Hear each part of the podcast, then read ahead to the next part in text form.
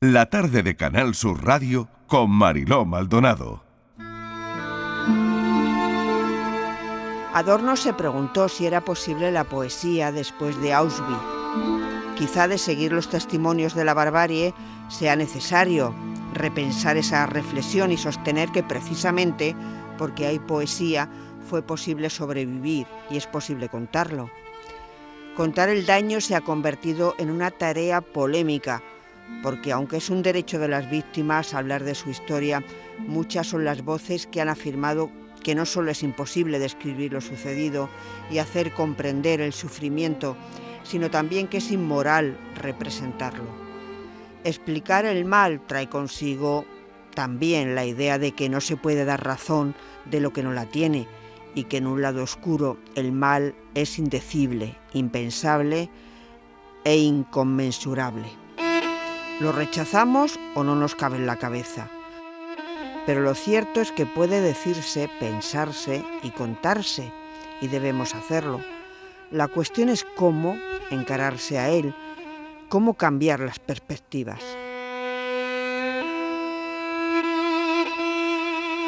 Decir el mal de Ana Carrasco Conde, esta es la introducción, parte de la introducción sin reverso. Bienvenida, Ana, un placer tenerte con nosotros porque sabemos que vas a presentar tu libro en Málaga y que hay una parte de ti también que también andaluza y malagueña, ¿no? Sí, sí. Bueno, muchísimas gracias a, vosotros, a todo el equipo por la, por la invitación. La verdad es que cuando, cuando escribí el libro, eh, desde luego no, no imaginé jamás que tuviera tantísima actualidad. Desde luego. Ana Carrasco Conde es profesora de filosofía en la Universidad Complutense de Madrid. Em, y, y, bueno, ha escrito este libro cuando es verdad que cuando nosotros cerramos la entrevista con la editorial y con ella, tampoco sabíamos que el mal se iba a encajar de esa manera en la que se ha encajado entre nosotros, Ana. Bueno, yo no sé, em, eh, parte de la problemática que, intento desarrollar en el, en el, libro, fíjate que está, está narrado eh, muy conscientemente en una primera persona del plural, en un nosotros, porque me interesaba mucho que nos diéramos cuenta de que el mal no tiene que ver con algo que de repente interrumpe e irrumpe nuestras vidas, ¿no? que sería el caso en el que pensamos, por ejemplo, en la invasión de Ucrania, ¿no? en esta guerra que estamos experimentando todos, en los que estamos viendo de forma muy clara unas manifestaciones del horror, eh, pero también de la esperanza. Esto también hay que decirlo. ¿no? Mm. Pero también es interesante que nos preguntemos de dónde vienen ciertos comportamientos, de dónde vienen ciertas lógicas. Entonces, parte también de, esa reflexión en primera persona del plural era también preguntarnos, a interpelarnos a nosotros mismos hasta qué punto en el día a día no hacemos sino reforzar de forma inconsciente ciertas formas de tratar a los demás, de pensar a los demás, que acaban normalizando e incluso justificando invasiones como la de Ucrania. De ahí ese subtítulo, ¿no? De comprender no es justificar. Cuidado con esto, ¿no? Entonces me parece que a la hora de pensar en, en, esta guerra o en cualquier otra, eh, supongo que eh, muchos habremos pensado otra vez otra guerra. Y este pensamiento, Mariló, es tremendamente perverso, porque no es otra guerra. Es la guerra. Es una guerra. Hmm. Las personas que lo están experimentando, que lo están viviendo, que están sufriendo, que están muriendo, tienen solo una única vida. Es una singularidad, una vez, no es otra guerra. Entonces, quizá lo interesante sea pensar que no es que el mal se repita o los diferentes eh, modos de hacer daño se repiten, sino cierta lógica, cierta dinámica que tiene que ver con cómo la entendemos, con cómo la espectacularizamos, con cómo la vemos a veces cómodamente desde el sofá o incluso nos sentimos concernidos en algunas ocasiones. Entonces, revolvernos y darnos cuenta de que ese mal no es no es una manifestación concreta, no es una erupción que venga de, desde dónde viene, de un lado oscuro. ¿No sería más bien que tiene que ver con ciertas dinámicas que se van reforzando, que se van haciendo más fuerte hasta que por fin tiene la fuerza suficiente como para que lo veamos. Es decir, mm. que el mal no sería algo que viene de un lado oscuro, sino algo que siempre está ahí ni que viene de repente, ¿no? Que es lo que eh, parece que, estamos viendo, ¿no? E, esto nos aparece en la pantalla del móvil, las redes sociales, como hemos oído ahora a nuestra compañera Patricia Torres, que, bueno, cómo se viraliza todo este contenido, ¿no? Que viene de, Ucrania y cómo lo vemos desde el sofá, ¿no? Mm. O, cenando, o almorzando, o desayunando en las televisiones. Por lo tanto, eh, es verdad que está ahí pero que previamente tampoco hemos hecho mucho para determinados comportamientos que hemos visto que se vienen generalizando, eh, hagamos nada, ¿no? Es que fíjate, Marielo, que, que dentro de las formas que los que tenemos de abordar una guerra, eh, tiene que ver con que entendemos que hay un lado de los buenos y de los malos, eh, entendemos que hay dos puntos de vista y nos ponemos o bien de parte de la víctima o hay quien se pone de parte del perpetrador, ¿no? Conocemos casos eh, ahora mm. mismo con esta, con esta guerra. Pero cuando observamos ese tipo de escenas, nosotros que estamos lejos en apariencia, nos situamos en un tercer punto, el punto de vista del observador y a partir de ahí juzgamos o opinamos. Siempre hay opiniones de todo. Y me parece que más importante que opinar sería autocuestionar. Es decir, cuál es nuestro papel en esta historia. Y si aquello que nos parece eh, impensable y execrable y condenable en los otros, ¿por qué no lo aplicamos en nuestro día a día y en nuestra propia historia? Entonces me parece que, es importante eh, ser consciente de lo que pasa en una guerra, ser consciente de, esa individualidad, de esas vidas sesgadas que solo van a vivir una vez. Mm. Que yo creo que este es el punto, que no, podemos olvidar jamás, que, que, solo se vive, esto es una canción, ¿no? solo se vive una vez, sí, pero es cierto, y, y, quien, y quien, mata, quien mata a alguien quita lo más valioso. Mm. Pero dentro de este, de este matar que nos, nos causa tanta perplejidad, qué tipo de formas menos en apariencia dañinas se dan ahí.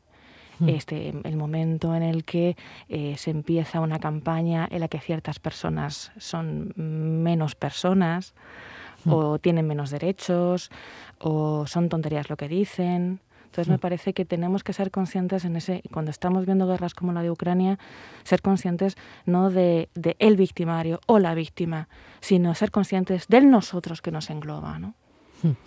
¿Por qué, Ana, te interesa tanto el mal? Pues curiosamente, lo que voy a decir a lo mejor eh, eh, te sorprende o no, porque creo en el bien. Porque mm, hay una, es cierto, y es, es así, ¿no? que hay cierta pesimismo de especie y vergüenza de especie, nuestra vergüenza de ser, ser humanos o incluso con, el, con, la, con la crisis climática, con el cambio climático, nos merecemos lo que nos está, nos está pasando o incluso con la pandemia. Hmm. Eso tiene que ver con que la naturaleza se está revelando como, con contra nosotros, ¿no? Hmm. como si hubiéramos, tuviéramos cierta culpa hmm. ya de origen. ¿no? y, y sin embargo yo creo que tenemos que confiar más en el ser humano.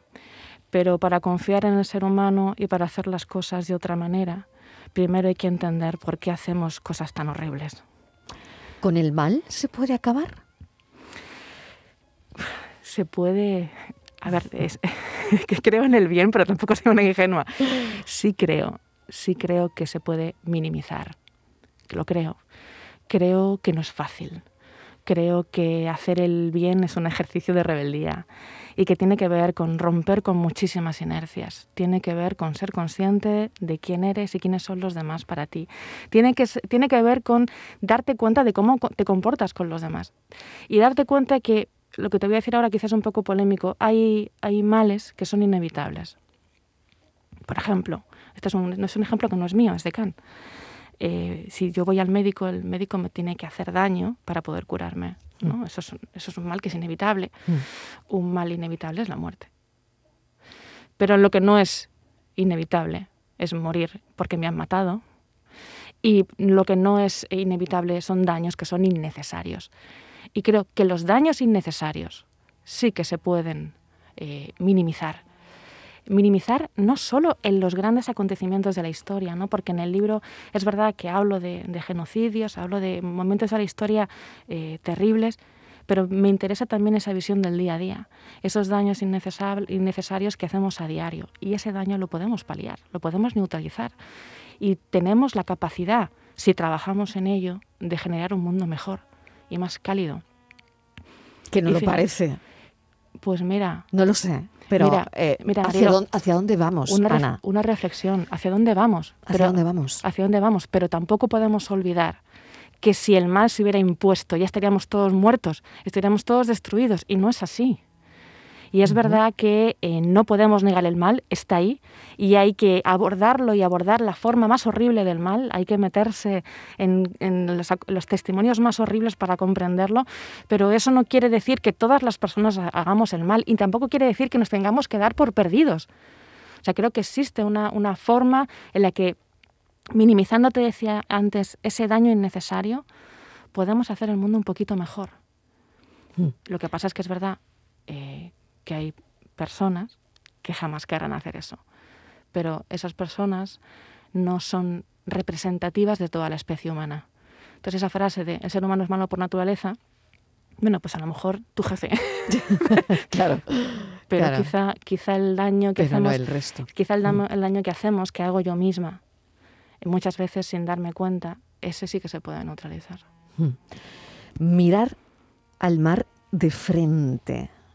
Eh, lo utilizas eh, sin eh, insensibilizarse. Esto. Claro. ¿Podríamos llegar a mirar al mal de frente? Em, hay que tener cuidado con, esa, con esas miradas al abismo, pero sí mm. creo que es importante mirar, porque no, no, con interés morboso, por supuesto, no, no lo digo en mm. ese sentido. Eh, hay una, hay una, una cierta tendencia en, la filosofía, y por eso el libro es un poco ajuste de cuentas por con, con, el, con, la, con la historia de la filosofía, en la que cuando se aborda el, el mal se hace con insensibilidad y se hace con insensibilidad porque se genera muchísima distancia para poder analizar. Y parte de mi preocupación era precisamente que esos conceptos que se han estado utilizando para explicar el mal, cuando los aplicas a la realidad, son bastante obscenos. Eh, uno de los grandes acontecimientos, uno de los grandes conceptos es aquel que sostiene que el que hace el mal es el mal es por ignorancia. Dile a la mujer que ha sido violada, o al padre al que no asesinan a sus hijos en Ucrania, que es por ignorancia. Entonces, eh, me parece que no hay que perder la perspectiva y que tenemos que tener siempre presentes que a los que tenemos delante son seres humanos que constituyen el nosotros. Entonces, me parece que es importante esa idea de seguir manteniendo la sensibilidad, de tener distancia, pero no estar distanciados de lo que está sucediendo y sobre todo ser conscientes de una cosa. Y es verdad que los, los, y las psicólogas que me estén escuchando dirán, bueno, es que la insensibilización es uno de los mecanismos de defensa hmm. de la psique humana, y es cierto. Pero tenemos que ser conscientes de que hay un mecanismo de insensibilización y no convertir al otro en un objeto que mirar. Porque la víctima nunca es un objeto de pensamiento ni es una cosa en la que pensar. El otro es un, es un yo, como tú y como yo y como tal es como debemos eh, enhebrarlo en, nuestra propia historia. ¿no? En ese audio tan bonito que habéis puesto al principio, recuperáis eh, esa, leyendo un poco el, texto, ¿no? esa, esa, cita de Auschwitz, según, según de, de, Adorno respecto a Auschwitz, la que dice que bueno, eh, si es posible la poesía después de Auschwitz. ¿Y qué es lo que hace la poesía? Es que eso es interesante, porque la poesía es capaz de darnos cuenta de esa dimensión de daño y de sufrimiento con distancia pero con sensibilidad. Y nos genera esas líneas del nosotros que me parece que son importantes. ¿no? Entonces, eh, hay, otro, hay otro poeta eh, que se llama Paul Celan, y Paul Celan tiene un, poema bueno, Paul Celan es muy conocido por esa, por ese poema que se llama Fuga de Muerte, que también está dedicado a, Auschwitz. Y tiene un poema, tiene un verso en vasta bóveda encandecida y dice, el mundo se ha deshecho, tengo que portarte. Y estos versos me parecen muy interesantes, este portar, porque portar significa que no entiendo que el daño es solo tuyo, sino que hago tuyo mi daño y te entretejo conmigo. Y entretejiéndote conmigo entiendo que no se trata de, eh, de comprender el mal porque sea una realidad que está ahí fuera, sino porque es una cosa que nos compete a todos. Entonces me parece que, que es cierto que hay, que, hay, que hay una insensibilidad que está eh, relacionada muchas veces con patologías, que eso ahí eh, desde luego no voy a entrar. Hay cierta insensibilidad que está relacionada con la frivolidad muchas veces, pero también hay una insensibilidad que tiene que ver con un mecanismo de defensa. Pues seamos conscientes de esto y seamos conscientes que la, consciente que la persona que tenemos delante eh, tiene una familia, tiene una vida única y singular, repito. ¿no? Aquí Susan Sontag tiene otra cosa muy bonita, un, texto que recomiendo a todo el mundo que se llama Ante el dolor de los demás. Y, dice, bueno, eh, cuando estamos viendo imágenes del horror y las miramos, no nos damos cuenta que, que puede haber un familiar que las vea. Claro. Iba a eso, justo ahora, Ana, porque nos acerca esta era de la información, nos acerca a los demás, nos acerca a lo que realmente, al dolor de los, de, los demás, a lo que están viviendo los demás, em, nos acerca de alguna manera, pero ¿cómo? ¿Y desde qué prisma? A ver, eh, eh, muchísimos compañeros y compañeras mías de, la, de filosofía y de la reflexión y del mundo de la cultura en general demonizan mucho las redes sociales. Parece que es la culpable de todos los males. Yo creo que las redes sociales eh, lo que hacen muchas veces es reforzar dinámicas que están fuera. ¿No? Entonces, creo que las redes sociales se pueden utilizar para la, se pueden utilizar bien, eh, el hecho muy bonito, los, los, el, canto de esta niña de, ¿cómo se llama la película? Frozen. Frozen. La reacción de, de, redes sociales de que, quiere la compositora o la cantante. Sí, sí, la compositora y la, eh, de, te vemos, la cantante, las dos. Te vemos y te escuchamos. Primera persona al plural. Te veo, formas parte de mí, nosotros, te estoy escuchando, sé lo, que está, sé lo que está pasando. Es, justo lo que decías, ¿no? No estás sola. Exacto. Este es el punto, no estás sola. Entonces me parece que esa forma de, dar, de, dejar ver pero no obsceno, no espectacular, sí que nos permite tener cierta conciencia de lo que está, de lo que está sucediendo. Y, al mismo tiempo, eh, también es cierto que el otro peligro que tienen eh, estas tecnologías de la información es que te recibimos demasiado bombardeo. Cada día. Cada día. Pero claro, yo me pregunto también, Ana, ¿qué habría ocurrido si en esta invasión rusa en, en Ucrania no tuviésemos redes sociales? Eh, habría ocurrido lo que ocurre siempre, es decir, habría habido personas interesadas en corresponsales en cubrir la noticia y nos hubiéramos enterado de igual manera y hubiera habido también cierta, cierta preocupación. Entonces yo no creo que tampoco eh, eh, nos sentamos, debamos sentir que estamos más informados que, porque muchas veces el exceso de información, la sobreinformación es desinformación. ¿no? Eh, pero sí que, sí que considero que, lo que te decía antes, ¿no? que yo creo que las redes sociales o las tecnologías de la información con una opinión argumentada, con cierta con cierto eh, y esto es importante me parece, ¿no? Eh, entender la información que te está llegando eh, es importante para generar ese nosotros que también se podía haber generado antes. Eso también lo, lo creo. ¿no? El peligro que tenemos ahora con, con las redes sociales es precisamente espectacularizarlo todo, ¿no? O no ser conscientes, y eso también me parece importante, de que, toda, de que toda imagen que se toma tiene un marco y tiene una perspectiva y eso tampoco lo deberíamos olvidar. ¿no? Ana, ¿qué te dijeron en casa cuando querías hacer filosofía? Tu padre es ingeniero, pero ¿qué, te dijo tu padre cuando... Bueno, es una... Eh, ¿y, ¿Y cómo te vas hacia... ¿Qué te lleva a la filosofía? Pues a ver, eh, tengo que decir que em, de muy niña vi una película de James Cameron que se llamaba Abyss, que yo no sé si la has visto, es una película que, bueno, la ves, la ves después con los años, con los 40, ¿no? Y te parece otra cosa, pero a mí me, parece fascinante. Es una película de abismos marinos, La parte más profunda del mar se llama zona Adal. Adal viene de Aides, de ahí viene el Hades, el infierno. Esta información es relevante, por lo que voy a decir después. Y me llamó muchísimo la atención porque intentan entender qué es lo que pasa en la zona DAL y en la zona DAL hay luces. La mm. parte más profunda, más oscura, más inexplorada hay luces. Entonces yo me quedé con el tema de las simas marinas y quería estudiar ciencias del mar, no del mal. Y estaba un poco con esa, con esa, con esa idea todo el tiempo. Y bueno, mis padres y mi, mi madre leen mucha filosofía y tenía en su estantería, en su, tenía una estantería en su dormitorio y yo siempre cogía todos los libros que podía, incluso los prohibidos. Y entonces, esos, más. Esos más, esos más. Esos más. Bueno, tampoco, tampoco sabía que eran prohibidos, ¿no? Pero bueno, era como, ¿y este, libro, mamá? Y eso no lo vas a entender todavía, ¿no? Claro. No, y, si, ya lo había leído. Bueno, el caso es que leí las, las meditaciones metafísicas de Descartes. Y ahí, ¿Con qué edad?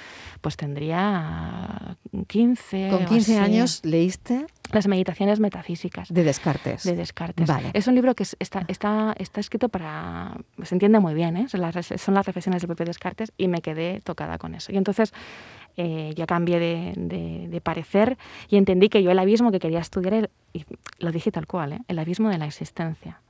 Entonces, claro, mi padre era como, vale niña, o sea... quiero estudiar, quiero estudiar el abismo de la, existencia. Entonces fue como, hay un abismo, se construye un puente, ¿no? Mi padre con esa, con esa mentalidad. Yo, yo no, no, no, hay que hacer espeleología, ¿no? Y luego es que es muy curioso lo que te estoy diciendo, porque es verdad que toda, que toda interpretación que se hace del pasado, al final pasa por cierta reconstrucción que tú haces, que es un poco ficcional, ¿no? Mm. Pero dentro de lo ficcional luego me, me daba cuenta de, de, lo interesante que es el hecho de que haya escrito un libro sobre el infierno, que, que va sobre Zonadal también, y el libro de, de Decir el Mal. Y luego ya cuando empecé a estudiar la carrera, mm, me pasó una cosa leí un texto de, que se llama Parménides, que está escrito por Platón. Y entonces Parménides es, es, uno de los diálogos de los últimos de Platón. Y entonces pasa una cosa que es muy divertida, porque Parménides ahí aparece un ser venerable y terrible, ¿no? dice el, diálogo. Y aparece con Sócrates, que Sócrates aparece como un chaval, ¿no? porque en los primeros diálogos de Platón, pues Sócrates es un señor mayor que tiene mucho conocimiento, pero en los últimos es un mozalbete. Y entonces Parménides le pregunta, bueno, Sócrates, entonces tú que hablas de las ideas y de las formas y tal, hay una forma del barro, de la basura, de los excrementos. Y Sócrates dice, no, no, no, de esto no puede haber nada, ¿no? Y, y claro, yo me quedé pensando, ahí va. Es que, ¿y si estamos, estamos excluyendo de la razón elementos de la oscuridad o de elementos de desecho o elementos que no queremos? Y sin embargo, forman parte de nuestro día a día. Y es precisamente eso lo que hay que pensar. Y entonces al final eh, eh, me acabé decantando por un estudio del mal en la filosofía, pero también de cosas que normalmente se, se, se excluyen, porque se excluyen pero siguen formando parte. Esto es, esto es así, ¿no? Qué interesante, de verdad, que, charla que no veo, no veo el momento de acabarla, la verdad. Eh, una de las aportaciones más fascinantes tuyas es em, la historia cultural del Averno, que la desarrollas en el infierno horizontal. Y, y, claro, y todo eso te viene de donde nos has contado, ¿no? A ver, yo es lo que te decía, que ficcionalmente creo que me viene de ahí, pero tampoco te, tampoco te sabría decir. Em, relacionado con ese, con ese libro, eh, lo escribí en un, en un momento en el que, mm, bueno, yo estaba muy metida con un, con un dramaturgo alemán que se llama Peter Weiss. Llegué a él porque él escribió una obra de teatro, se titulaba Holderlin, y de un poeta alemán que a mí me fascina, que es Holderlin. Y empecé a leer toda su obra. Y entonces eh, Peter Weiss es el representante del teatro documento. Entonces el teatro documento lo que hace es llevar a escena eh, diálogos que realmente acontecieron. ¿no? tiene un libro que se llama La indagación, en la que pone sobre escena un poco lo que pasó con el, uno, de los, uno de los juicios de, de Nuremberg. Em, que aparece también en Decir el Mal. O sea, hay, eh, autores que van saliendo. Y otro de los libros que tiene Peter Weiss, esto ya es ficción, y que es también una obra de teatro, se llama Infierno.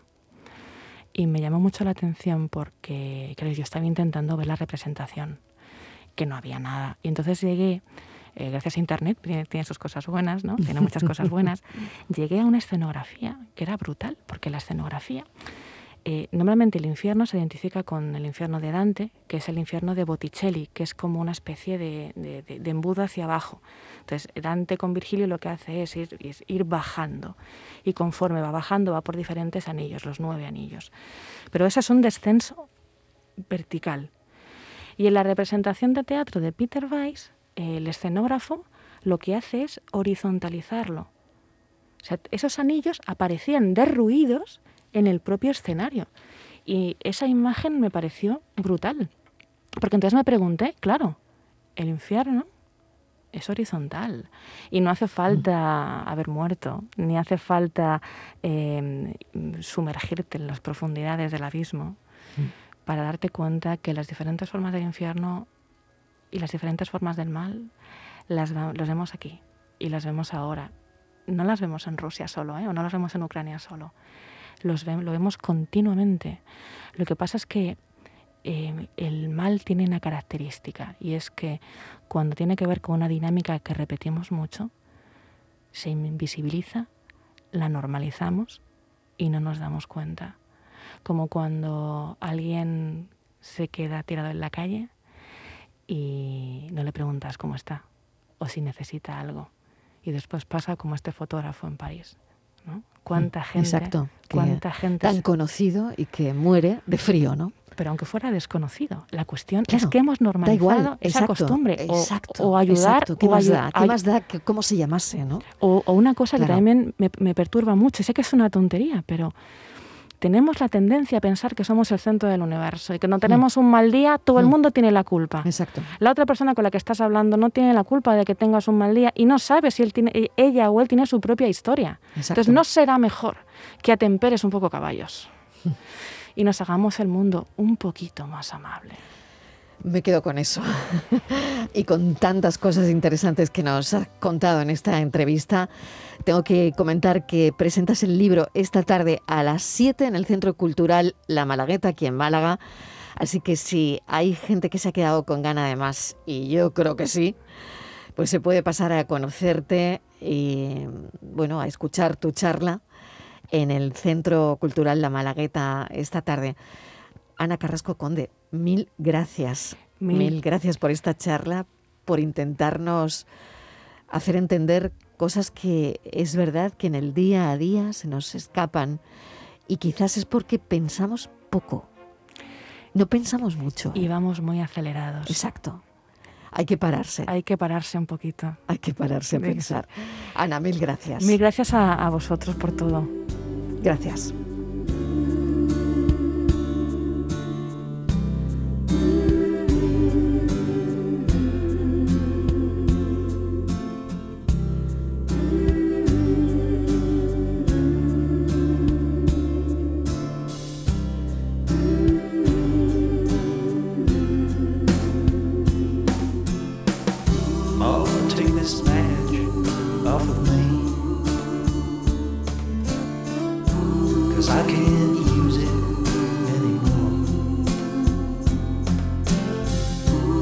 getting dark, too dark to see.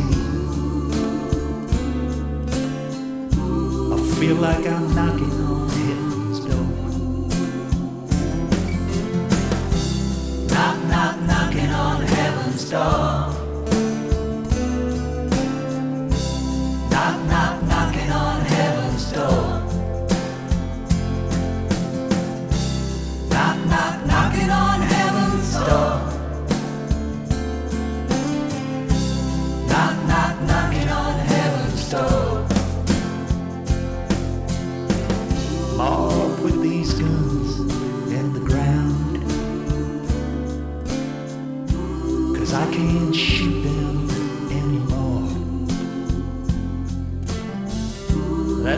dark cloud is coming down. Feel like I'm knocking on